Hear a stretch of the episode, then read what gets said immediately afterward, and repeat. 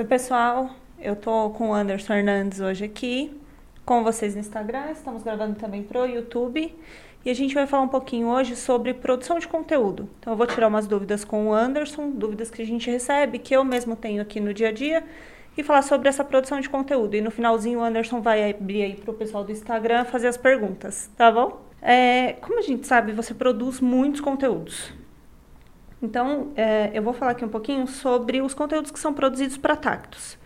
Só no blog da Tactus são postados três artigos por semana. A primeira pergunta que eu queria fazer para você é de onde vem a ideia para gerar esses conteúdos? Como que você consegue ter tanta ideia para tanto conteúdo? De onde você tira? Bem, basicamente as ideias elas vêm através é, daquilo que eu coloco na minha mente. Né? Então, o tempo todo eu estou estudando, o tempo todo eu estou trabalhando o conhecimento que tem a ver com o meu público. Uhum. O tempo todo eu estou estudando o meu público, estando atento, vivenciando aquilo que o público da Tactus pode precisar. Então, a nossa empresa, para quem é, acompanha o nosso trabalho, sabe que a nossa empresa é focada em mercados digitais. E nós temos dentro dos mercados digitais uma grande infinidade de demandas que esses mercados têm. Uhum. Então eu vou o tempo todo é, validando exatamente aquilo que o mercado precisa.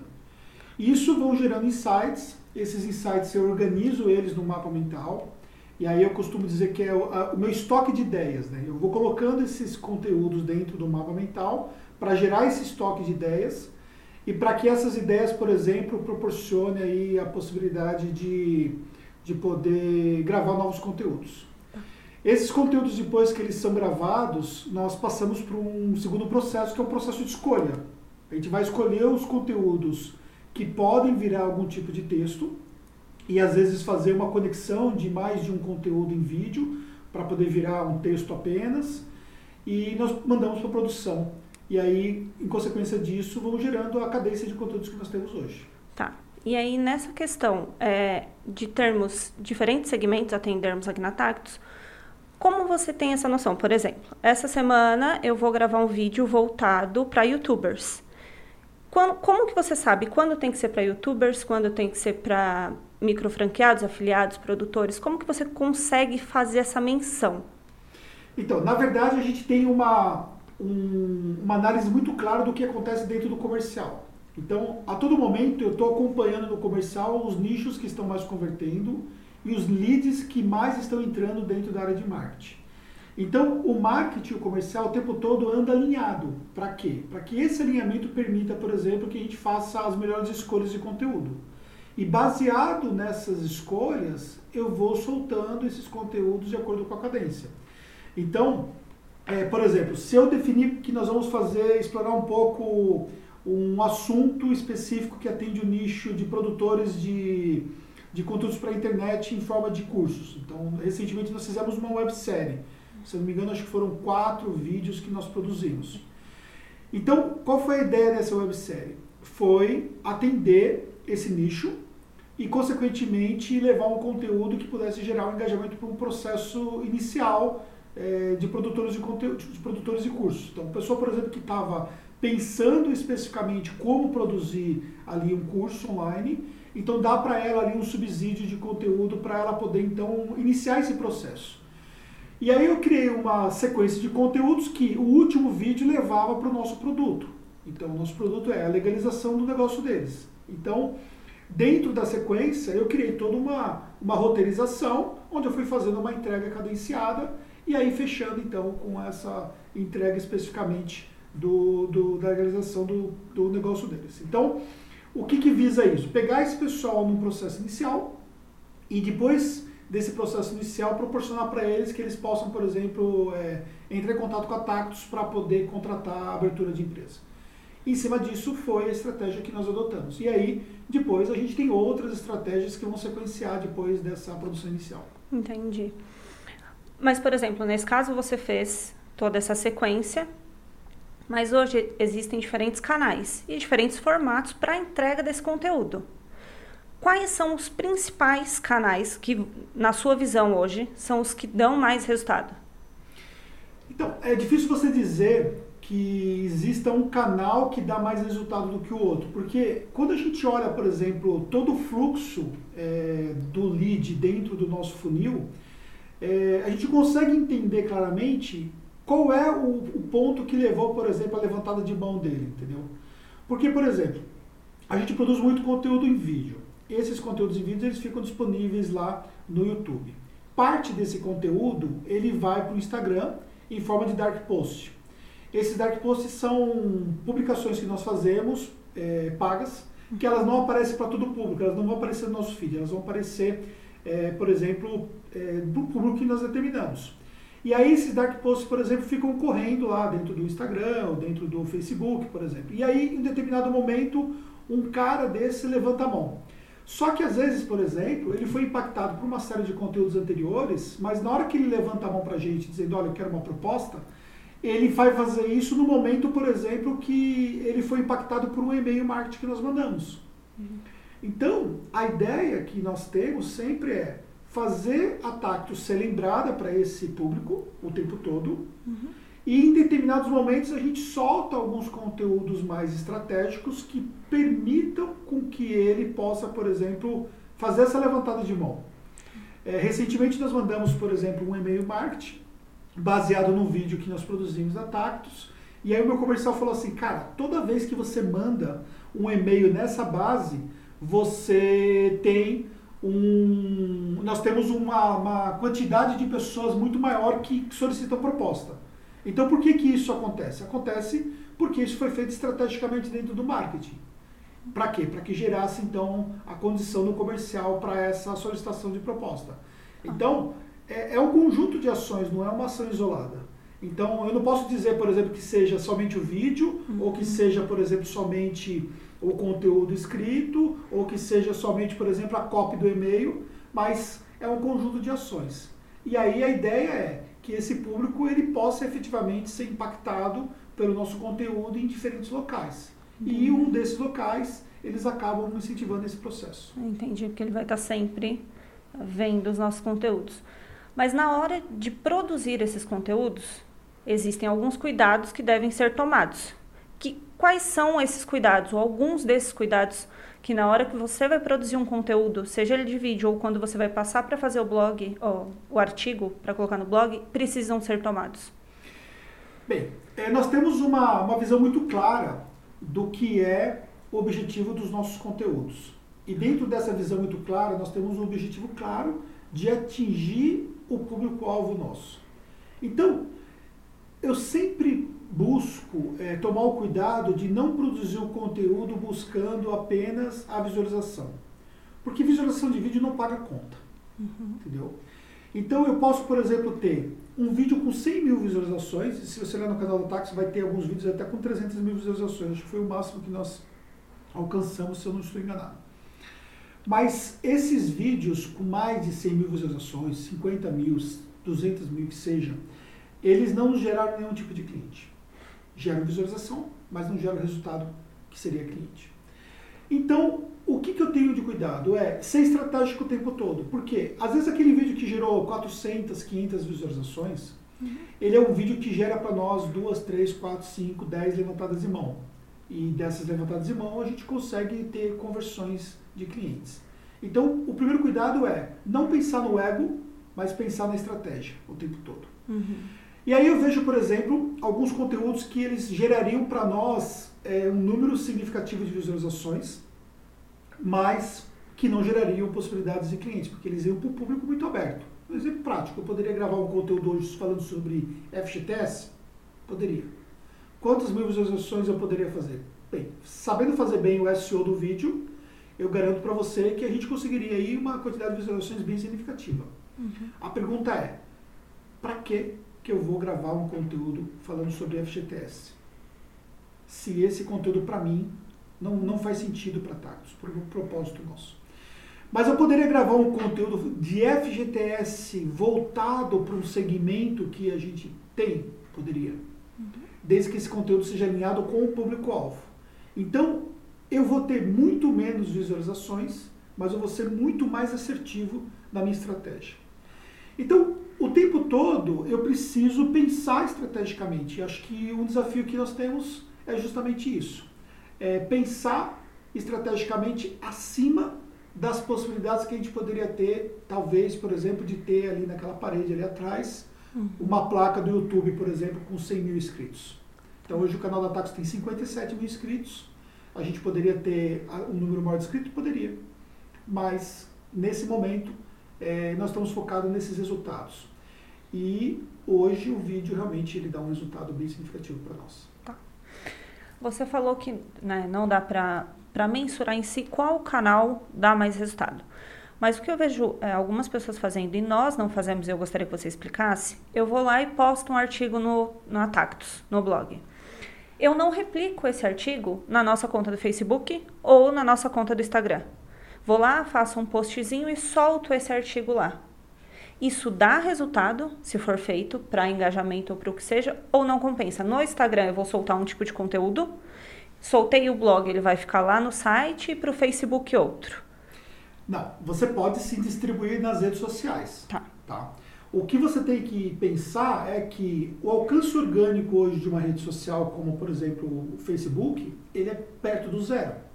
Então, o que acontece é o seguinte, ele só vai fazer sentido se você botar ali um impulsionamento. Uhum. Então, na prática, você faz um, uma propaganda, desculpa, uma publicação no feed uhum. e depois você vai lá no gerenciador de anúncios e você vai fazer um impulsionamento dessa publicação. Escolhe público e tal.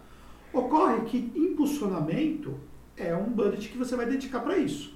Então, o que você precisa estabelecer é o que tipo de artigo que você vai fazer, ele vale a pena você impulsionar, e desses artigos que você vai impulsionar, para quem você vai impulsionar. Porque, por exemplo, se eu for impulsionar hoje para todo o público que nós temos de remarketing do, do site da Tactus, eu vou impulsionar artigo para um monte de gente, inclusive para contadores que visitam o nosso site, mas eles não são público-alvo e vou, por exemplo, gastar muito. Eu vou ter que botar um budget muito alto e de repente não é isso que é mais interessante. Então, a gente pensa nesse ponto é, especificamente nesses, nesses aspectos aí. Então, eu preciso pensar no público, tenho que pensar no artigo que faz sentido Entendi. e como que eu vou fazer esse impulsionamento. E aí eu vou decidindo qual é o budget que eu vou determinar para cada geração de tráfego de conteúdo. Mas não são todos os conteúdos efetivamente que a gente impulsiona. Alguns a gente tenta postar especificamente no SEO mesmo, com o objetivo de ter um tráfego orgânico vindo do próprio Google. Uhum, tá. Com relação à postagem desses artigos e de vídeos no Instagram e no próprio YouTube, no Stories, você fala muito sobre a cadência. Qual é a importância da cadência nessas postagens? Bem, vamos lá. É, algumas redes sociais elas têm particularidades muito específicas e isso tem que ser respeitado. Então, por exemplo, quando a gente pensa para Instagram, se você for fazer uma estratégia hoje de Instagram, e, sobretudo, para você fazer uma estratégia de Instagram, você tem que postar no Instagram Stories. E, sobretudo, se você for postar no Instagram Stories e no Instagram, você tem que apostar em vídeos. Então, você já tem que vencer algumas barreiras. Primeiro, você vai para uma rede social, você tem que ter é, uma conexão pessoal com essa rede social. Segundo, você tem que utilizar tudo aquilo que a rede social permite, senão você vai fazer a coisa pela metade. E terceiro, você tem que apostar você tem que, é, você tem que postar com uma cadência que faça sentido. E aí nós estamos falando, por exemplo, de uma cadência diária e você tem que blocar alguns conteúdos diariamente. E às vezes não estamos falando apenas de uma vez por dia, mais de uma vez por dia. Então, esse é um aspecto. Quando você vai para o YouTube, se você hoje fizer uma cadência de pelo menos um conteúdo por semana, você já tem um trabalho feito. Hoje a gente tem em média três conteúdos por semana no YouTube. Mas a gente sabe muito bem que isso não é possível para todo mundo. A gente tem hoje um time, né? Que uhum. que que está em prol desse conteúdo que envolve você, né? então para quem está aqui no, no, no, Instagram não está vendo a Rebeca, né? Nós estamos lá com, com, com dois que estão gravando o vídeo para nós, né? Quem está vendo no YouTube não está vendo eles. Então, por exemplo, é, e fora nós temos mais outras duas pessoas na parte de produção de conteúdo. Então, ou seja, eu tenho hoje dois editores de vídeo. Então, isso, por exemplo, me permite que eu consiga é, fazer essa cadência e não é, é para todo mundo isso. Então, isso tem que ser respeitado. Então, basicamente, é você entender para cada público, desculpa, para cada rede social o que faz sentido. E falando do blog, é pensar se você conseguir fazer pelo menos uma publicação por semana já é, já é bem bacana. É que, na verdade, essa seria a minha próxima pergunta. Então, uma por semana. Ex Existe um mínimo, por exemplo, mínimo ah, uma vez por semana, a cada 15 dias? Porque tem muitas pessoas que às vezes têm, e eu quando entrei também comecei a aprender com você, tinha esse medo. E se estiver postando de menos, ou se estiver postando demais, eu posto todo dia. Como que consegue mensurar essa questão? Será que eu estou postando pouco e não estou alcançando o meu público? Então, existe um erro é, quando a gente fala. Aí, aí eu preciso olhar também cada, cada situação, né? cada tá. rede, cada local. Mas vamos falar, por exemplo, de vídeo. Existe um erro muito comum que acontece, por exemplo, para produtores de conteúdo em vídeo no YouTube, que é produzir um conteúdo atrás do outro sem ter um processo de criação de audiência paralela. Hum, tá. Então, você está falando para ninguém, ninguém está te ouvindo. Uhum. E aí o que você está fazendo? Você está queimando assunto à toa, porque ninguém está te ouvindo. Então, produz um conteúdo, trabalha a distribuição. Produz um conteúdo, trabalha a distribuição. Então isso pode significar que de repente você vai produzir um conteúdo por semana, mas um conteúdo bacana por semana. Pode de repente fazer um conteúdo a cada 15 dias no início? Tudo bem. Faz o conteúdo a cada 15 dias. Porque se você fizer um, três conteúdos por semana, cinco conteúdos por semana, ninguém está vendo você. Você tem 10 visualizações de vídeo, ou seja, é você que viu cinco vezes, mas alguém da sua equipe que assistiu, sua mãe que assistiu. Sua esposa, seus é, filhos. Só, entendeu? Ninguém está vendo.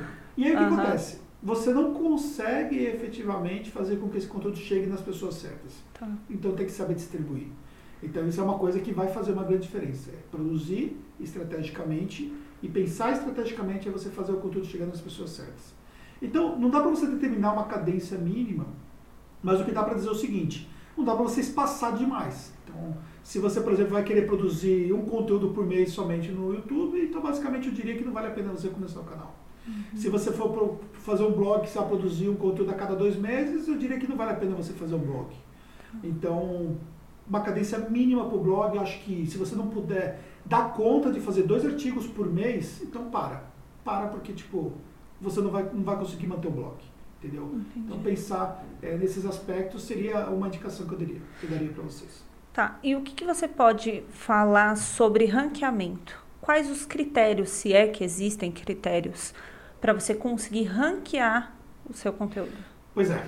Aí, quando a gente fala de ranqueamento, também a gente tem todas as vertentes. Acho que a gente poderia deixar para falar especificamente sobre vídeo até num outro insights, né? Uhum. Mas basicamente pensando na questão é, do ranqueamento orgânico dentro do blog, o próprio site em si, é, a gente tem diferentes ranqueamentos, que é o ranqueamento de palavras que envolve a entrega de produtos e serviços que você tem, e o ranqueamento de palavras que envolve os conteúdos que você produz dentro do blog.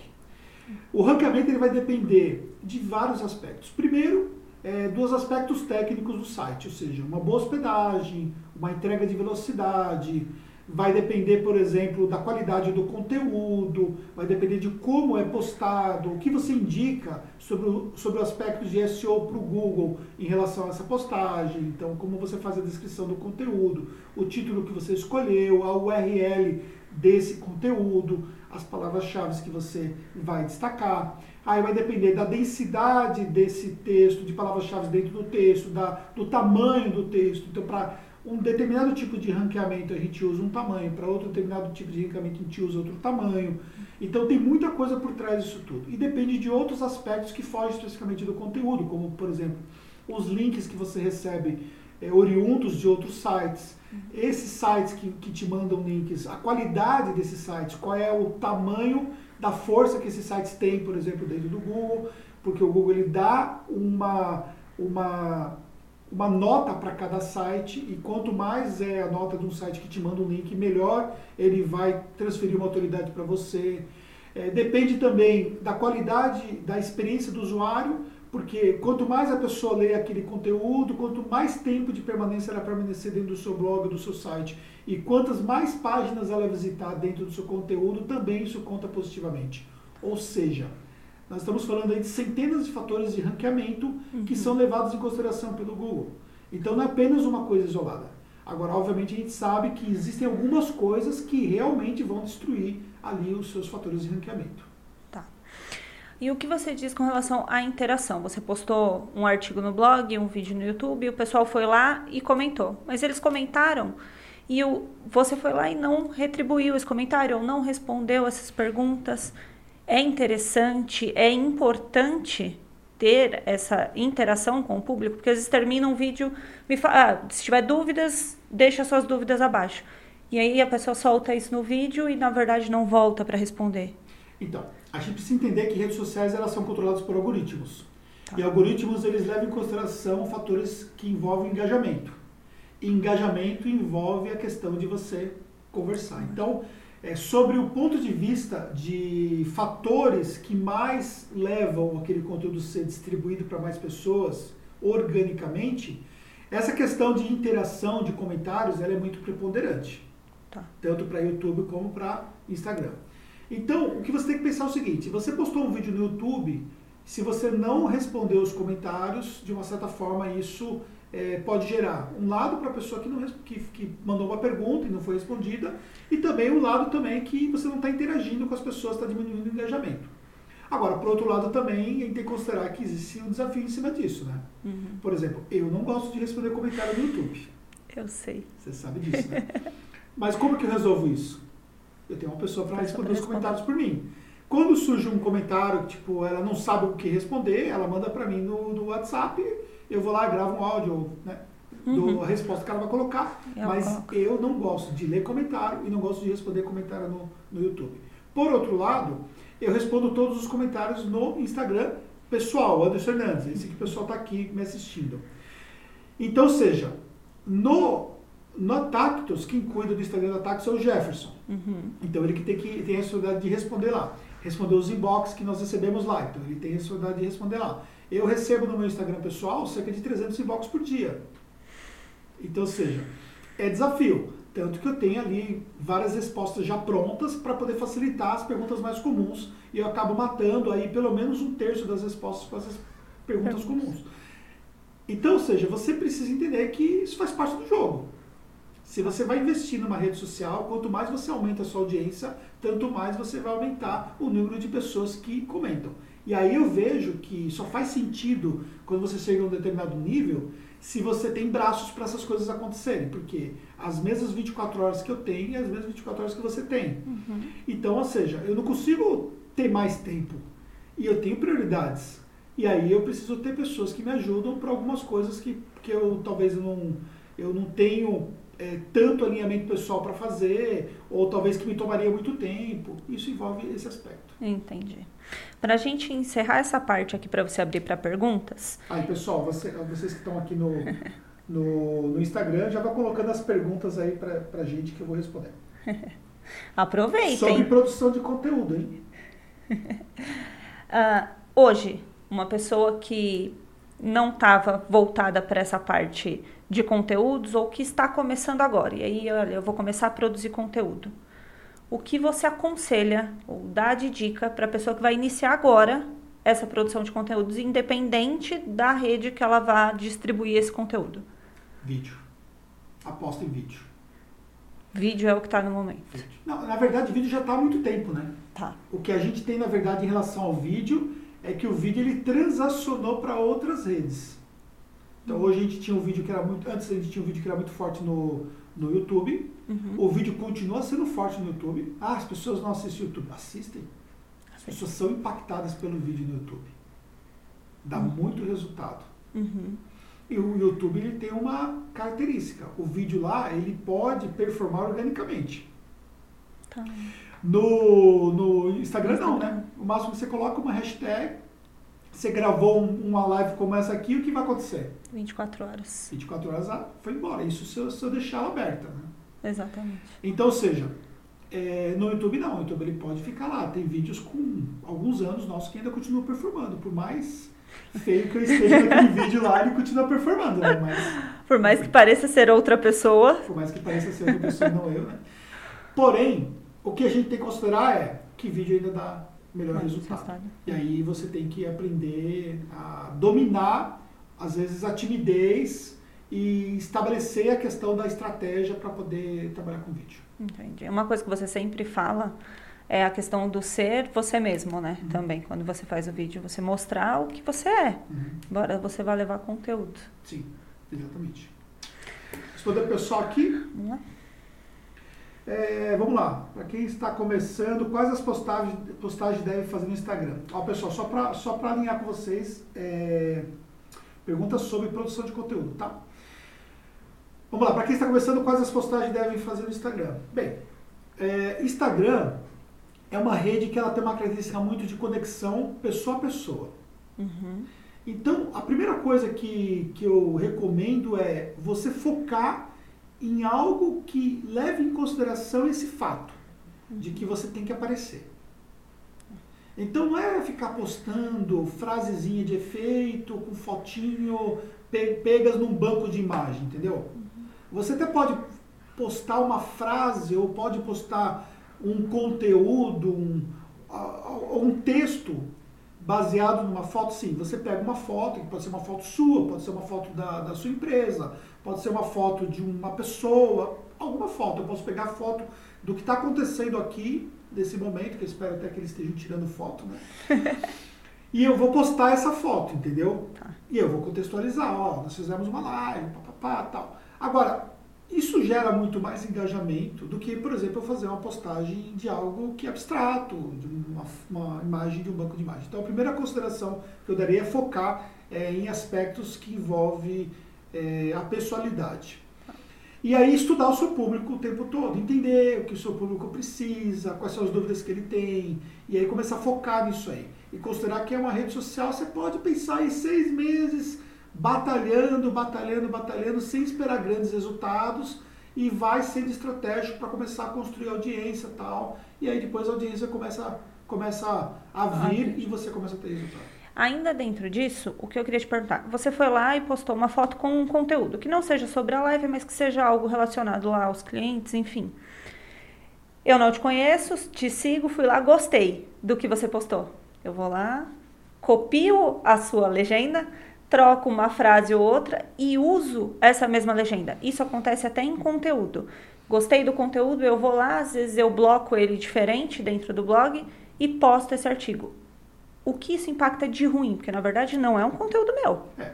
Na rede social, isso, se você repostar alguma coisa e você não dar os créditos à pessoa, isso vai impactar de forma negativa em relação à sua imagem. Uhum. Porque você está fazendo um plágio de conteúdo e está colocando como se fosse autoral seu. Então é a questão mais relacionada à imagem.